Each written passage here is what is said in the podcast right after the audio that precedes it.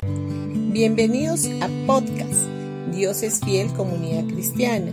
Los invitamos a escuchar el mensaje de hoy. Hola familia, hoy día sábado 11 de febrero del 2023. Vamos a ir a Proverbios capítulo 4 versículo del 20 al 22. Hijo mío, está atento a mis palabras, inclina tu oído a mis razones, no se aparten de tus ojos, guárdalas en medio de tu corazón, porque son vida los que las hallan y medicina todo su cuerpo.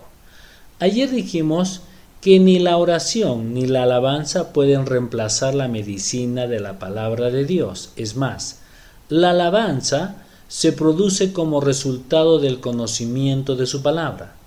La sanidad es importante, pero hay algo que es todavía más importante y es mantener la fe puesta en el Señor. Mantengámonos confiados en Dios.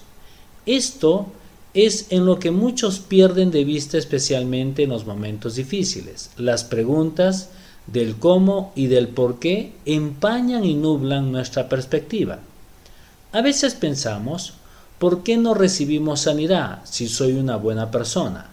La sanidad no tiene nada que ver con nuestro comportamiento, es un regalo de Dios. De otra manera sería una obra de nuestro esfuerzo personal. La sanidad divina no está condicionada a nuestras buenas obras, sino que es una de las mayores expresiones de la gracia y misericordia divina, y la recibimos por medio de la fe en sus promesas. Dios no hace acepción de personas, todos tienen la misma posibilidad de recibir sus bendiciones. Es por eso que es por medio de la fe y no a raíz de las buenas obras o de un buen comportamiento. Hay algo mucho mayor que recibir una sanidad y es mantener firme nuestra fe hasta el final de nuestra vida. Dios es vida y la muerte no procede de él, aun a pesar de que en este mundo percibimos la muerte constantemente a nuestro alrededor. Teóricamente nosotros habremos de ser arrebatados, pero si el Señor tarda todavía en regresar, habremos de experimentar la muerte de todas maneras. No hay un día estipulado por Dios para ese momento como muchos piensan. Hay muchos que creen que Dios tiene un día y una hora preestablecidos, ya de antemano para que nos despidamos de este mundo, como si fuese un reloj que en un determinado momento se detiene y deja de funcionar. Esto no es así de ninguna manera.